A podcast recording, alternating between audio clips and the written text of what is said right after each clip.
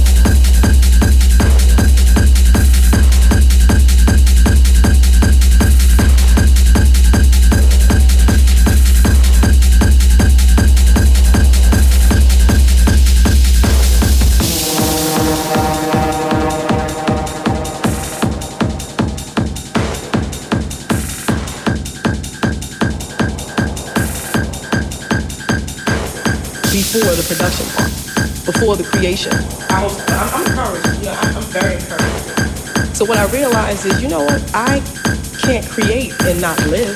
I can't be in this vacuum